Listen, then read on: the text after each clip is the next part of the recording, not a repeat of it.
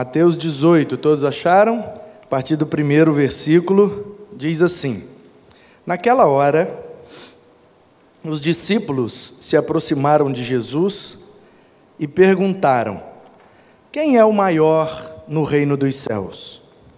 E Jesus, chamando uma criança, colocou-a no meio deles e disse: Em verdade lhes digo, se vocês não se converterem e não se tornarem como crianças, de maneira nenhuma entrarão no reino dos céus. Portanto, aquele que se humilhar como esta criança, esse é o maior no reino dos céus. E quem receber uma criança tal como esta em meu nome, é a mim que recebe. Amém. Permita-me ler, se você quiser abrir para acompanhar junto, tranquilo, mas deixa eu ler só os outros dois textos que são sinóticos a esse, que vai ajudar a gente na compreensão. Marcos 9, 33. Chegaram então a Cafarnaum, estando em casa, Jesus perguntou aos discípulos: Sobre o que vocês estavam discutindo no caminho? Mas eles se calaram, porque no caminho tinham discutido entre si quem era o maior. E Jesus, assentando-se, chamou os doze e lhes disse: Se alguém quer ser o primeiro, será o último e servo de todos. Trazendo uma criança, colocou-a no meio deles, tomando-a nos braços, disse-lhes: Quem receber uma criança, tal como esta em meu nome, recebe a mim. E quem receber a mim, não é a mim que recebe, mas aquele que me enviou. Agora vamos para Lucas 9, 46. Diz assim: Surgiu entre os discípulos uma discussão sobre qual deles seria o maior. Mas Jesus, sabendo o que se passava no coração deles, pegou uma criança, colocou-a junto de si e lhes disse: Quem receber esta criança em meu nome, é a mim que recebe. Quem receber a mim, recebe aquele que me enviou. Porque aquele que for o menor de todos entre vocês, esse que é grande. Então percebe como a, junção do, dos três textos abrem a nossa compreensão, né? A nossa compreensão fica mais clara acerca do texto, da passagem, do acontecimento. Olha quem está ali, rapaz. Ai, de cabelinho de periquita ainda. Achei que era. Achei que era aquele cara do. Do aquele coral, como é que chama? Aquele. Quemuel. Bênção. As três passagens juntas, aliás, os três textos juntos, dão para nós a clareza da passagem, do que de fato aconteceu. Então, repassando agora na compreensão dos três textos. Em Cafarnaum, Cafarnaum era um lugar onde Jesus sempre passava, sempre ficava é ali na região do Mar da Galileia, na região do Lago de Genezaré ou do Mar de Tiberíades. Aquele lugar tinha três nomes diferentes por causa do Tibério, o, o imperador, Tibério César. Ele deu uma melhorada naquela região e, em homenagem a ele, chamavam então o, o lago, que é um tão grande que é chamado às vezes de mar, de Tiberíades. É o mar da Galileia, por causa da região extremo norte da Palestina, é a Galileia, e também é o lago de Genezaré, por causa da, da região mais popular em volta daquele lago. Pois bem, foi ali que aconteceu essa história. Os discípulos discutindo entre si: quem é o maior? Quem é o maior? Será que é o Pedro, que fez isso, falou aquilo, andou sobre a água? Será que é o João que deita no colo dele e, e é mais próximo? Será que é o Tiago? Quem será o maior? Quem será o maior? Aquele que, que faz mais coisas, aquele que tem mais autoridade, aquele que tem mais segurança, confiança, mais fé.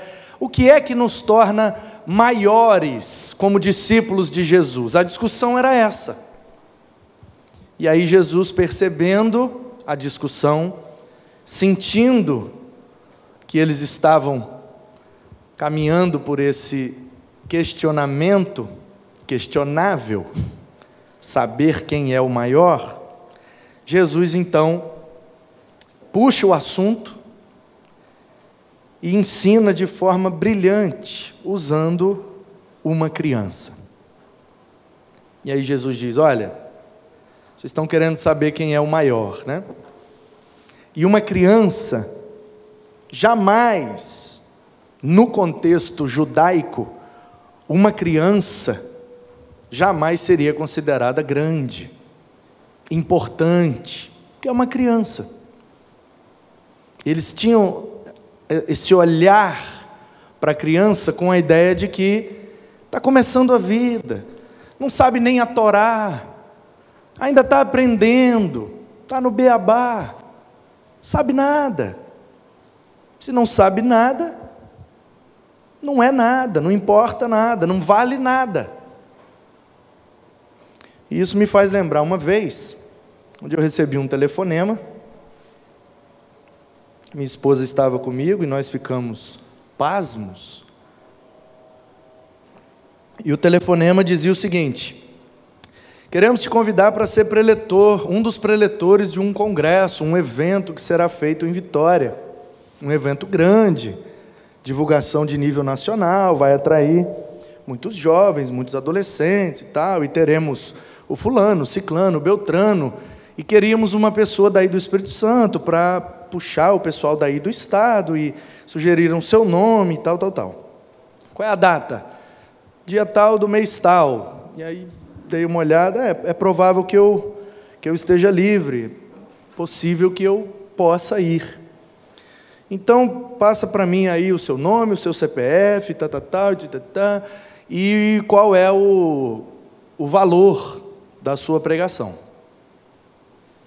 E aí eu disse, Olha, posso dar meu nome, posso dar meu CPF, o que você quiser, agora. Não tem preço. Não tem preço. É, tem muito valor, mas preço. E aí ele falou: não, porque todos os preletores têm uma tabela, que é assim que funciona.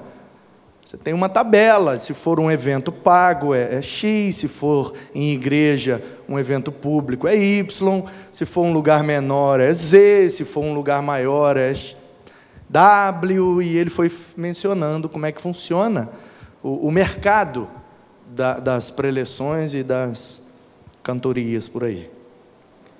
E aí eu percebi o rumo que aquela conversa estava levando e eu falei, rapaz, eu não tenho preço não, cara, eu não, eu não mexo com isso não, eu vou e prego. Se você achar que deve me dar uma oferta para me ajudar, para abençoar, eu não recuso, mas eu também não exijo. Tem isso não, cara, a gente não faz por dinheiro não. Eu achando que eu estava abafando, entendeu? Eu achando que o cara ia falar assim, poxa, então esse cara vai ser o preletor, olha como ele é espiritual. Pelo contrário. Ele virou e falou assim: não, mas quem não cobra nada não vale nada.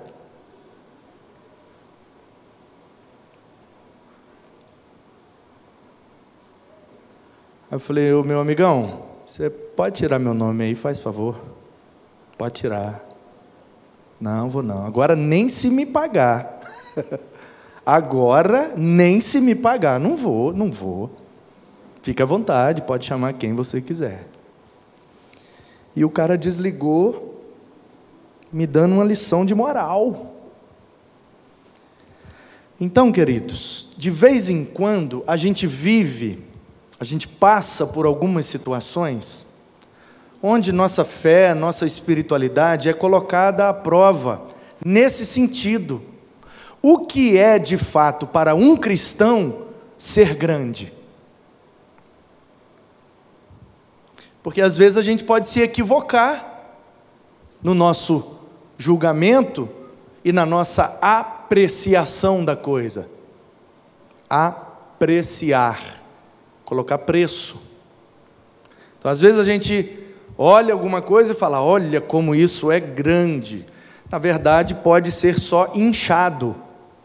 E o que está inchado parece grande, mas não é saudável.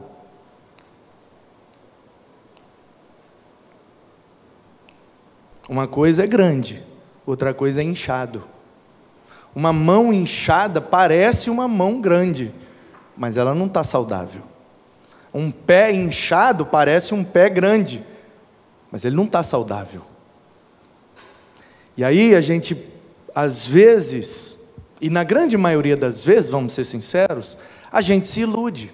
E como cristãos, nós muitas vezes buscamos algo que os olhos possam ver e o que as mãos podem tocar, uma prosperidade física, material. É pecado ser próspero? Pelo contrário, a prosperidade pode ser, inclusive, um sinal da bênção de Deus. Agora a pergunta é: o que é de fato prosperidade na perspectiva cristã? Porque às vezes o que o mundo considera grande, para nós pode ser pequeno. O que o mundo considera sucesso, para nós pode ser fracasso. O que o mundo considera prosperidade, para nós pode ser prejuízo. Depende do ponto de vista. Qual é a lente que você está usando para apreciar aquele fato ou aquela situação? Então Jesus nos dá aqui, irmãos, uma dica, um conselho, quase que um manual de como a gente viver e saber apreciar as coisas. Então ele diz assim, ó: Vem aqui uma criança. Botou a criança no colo. Ali em Cafarnaum. E os seus discípulos querendo saber e procurando saber quem era o maior. Aí Jesus pega uma criança. A criança aqui é, é um improvável. Porque na perspectiva judaica, grande é o que tem, primeiro, muito conhecimento. Segundo, muita terra. Terceiro, muitos filhos. Esse é o paradigma de grande no contexto bíblico muito conhecimento, muita terra e muitos filhos. Cara que tem muita terra e muitos filhos, esse é muito próspero, muito abençoado. E aí Jesus chama uma criança. Uma criança não tem, nunca terá muito conhecimento, muita terra, nem muitos filhos. Então, uma criança, nessa perspectiva mundana, judaica, nunca seria considerada grande. Aí Jesus fala: essa criança aqui é o padrão, a criança é o modelo, a criança é a referência. Se você conseguir se tornar como uma criança, você vai entender o que é ser grande e vai pertencer e permanecer no reino dos céus. Me parece, irmãos, que para Jesus vale mais a ingenuidade do que a sagacidade. A criança é ingênua, ela é facilmente enganada, ludibriada, passada para trás. O ditado popular diz, né? Tão fácil quanto tirar um doce da boca da criança. A criança é vulnerável. A criança é fácil, fácil manipular, fácil de manobrar, fácil muito fácil você dar um prejuízo a uma criança, roubar de uma criança, passar uma criança, enganar a criança é muito fácil. E aí, quando a gente vai ficando mais velho, a gente vai perdendo essa característica infantil da ingenuidade. A gente começa a desconfiar de tudo e de todos. E aí a gente age sempre na defensiva porque agora nós somos adultos e a gente não é mais criança e a gente já aprendeu que não dá para confiar em todo mundo. E aí a gente começa a quebrar a cara e começa a ficar arisco. E aí Jesus diz: Mas no reino dos céus é necessário que se tenha a ingenuidade de uma criança. o cristão é aquele fácil de passar para trás. É assim que estamos no reino dos céus. Porque reino dos céus, aí eu preciso aqui abrir uma outra possibilidade para que você compreenda. A maioria de nós, e, e não há nada de errado nisso, mas sempre que ouvimos a expressão reino de Deus, reino dos céus, a gente imagina o lugar que a gente vai depois que morrer. É também, mas pense na perspectiva de que reino de Deus é tudo e todo lugar onde Deus reina. Então, se Deus reina na minha vida, eu posso já, ainda não morri e não fui para o lugar preparado, mas já posso viver na dinâmica do reino de Deus. Deus já é o meu rei, eu já pertenço ao reino, em espírito. Em corpo ainda não, porque estou preso a este Cronos. Mas após a ressurreição, com corpo glorificado, terei condições de habitar no ambiente celestial, cairótico. Né? Estamos no cronológico e vamos para o Kairos, a eternidade. Então, há sim, meu querido, há, existe sim a possibilidade de, mesmo com os pés na terra, mesmo com o corpo preso no Cronos, já vivenciarmos espiritualmente a dinâmica do reino dos céus. Quando Deus se torna rei de nossas vidas, de nosso coração e de nossas decisões. E aí, Jesus diz: para você viver nessa dinâmica, sendo reinado por Deus, você precisa ser como uma criança. Em primeiro lugar, tendo a ingenuidade de uma criança. Me lembro, certa vez, estava trabalhando no posto de gasolina e um rapaz chegou e, e olha, eu estava preso lá em não sei aonde e com a pasta de documentos e com a bolsinha de, de, de roupa e tal, meio meio assim maltrapilho e sujo e tal e, e ele foi falando, rapaz, eu quero recomeçar minha vida, eu quero ter uma nova chance eu saí do presídio, não tinha ninguém da minha família me esperando. Eu sou lá de não sei onde, sul da Bahia. Quero voltar para casa, quero voltar para minha família, quero arrumar um emprego. Estou precisando de ajuda. Eu nem quero dinheiro, não. Só você comprar uma passagem para mim, me botar no ônibus, eu vou embora. Eu estou aqui com meus documentos aqui, meu avará de soltura e tal, e tal, e tal. E aí eu olhei aquilo tudo, olhei, olhei, olhei. Tá, espera aí, daqui a pouco dá a hora do almoço, a gente vê o que faz. E aí, botei ele no carro, levei ele para casa, ele tomou um banho, almoçou da mesma comida que eu. Aí eu dei a ele umas mudas de roupa, minha, boas. Ele vestiu, ficou um pouco grande, mas estava melhor do que aquelas que ele estava usando. E aí eu coloquei ele no carro e no meu horário de almoço, corri na rodoviária, comprei a passagem que naquele tempo era em torno de 10 a 15% do meu salário, o preço da passagem, e eu comprei no cartão, pela fé, né? Dei a passagem na mão dele, fui no mercado, comprei uns biscoitos, uns sucos, uns negócios para ele levar na viagem. Gastei um dinheiro. E deixei ele na rodoviária esperando o ônibus. Deu o meu horário, eu precisei voltar para trabalhar, horário de almoço. Cheguei em casa, fui trabalhar, depois fui para casa. E Ana Paula, Manu, Manu, você não aprende. Falei, não, filha, dessa vez não. Eu vi o alvará do cara, eu vi tudo. Eu, eu não dei dinheiro a ele, eu comprei a passagem, eu botei ele dentro do ônibus. Uns dois meses depois, a gente está perto da rodoviária, e quem é que passa na nossa frente? O mesmo cara, com a camisa de um congresso de jovens, com a mesma pastinha, entrou num bar e estava lá falando a mesma coisa com os caras. Eu falei, não, não acredito não. Aí eu fui lá, ô meu brother, você lembra de mim? Ele, não. Falei, rapaz, você tomou banho, você comeu, você ganhou roupa, eu te dei a passagem, você está aqui fazendo o quê, cara? Você voltou, você não foi e tal. Ele falou, é, de vez em quando a gente pega uns trouxas assim. Aí eu falei, não, deixa eu só entender um negócio. O que, que você fez com a passagem? Porque eu não te dei dinheiro, eu te dei a passagem. Ele falou, é simples, aí eu fico lá do lado do balcão, chega uma pessoa para comprar a passagem, eu vendo pela metade do preço. A pessoa compra, entra no ônibus, eu boto o dinheiro no bolso e vou assim. Cada dia um trouxa.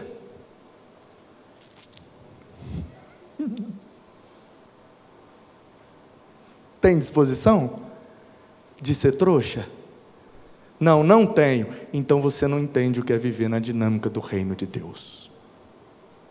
Porque é necessário a ingenuidade, a capacidade de se deixar enganar, se deixar passado para trás, se deixar. Porque é Deus que é o meu rei. Aí eu te pergunto: onde ele está hoje? Não sei, mas provavelmente na mesma situação. Se é que não pegou um trouxa que não é do reino de Deus, e aí deu um fim na história, né? Que enquanto os trouxas for do reino de Deus, vai perpetuando a pilantragem. Mas o dia que pega um trouxa que não é do reino dos céus, aí a casa cai. Então, onde é que está ele hoje? Ele está mais rico? Ele está mais próspero? Ele está melhor de vida? Duvido. E onde eu estou hoje? Eu estou mais pobre? Eu estou pior? Eu estou melhor. Se eu olhar para a minha vida, inclusive financeira, daquela época, hoje eu estou bem melhor.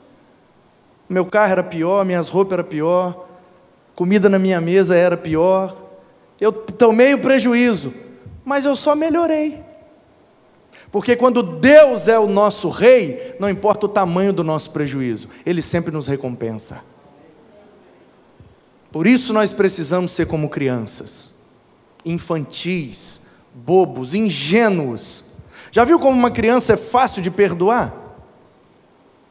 A criança briga com a outra, bate, esgulepa e. Ah! Aí, ah, ah, daqui a pouco passa o choro, aí vai, amigo, vamos, vamos brincar.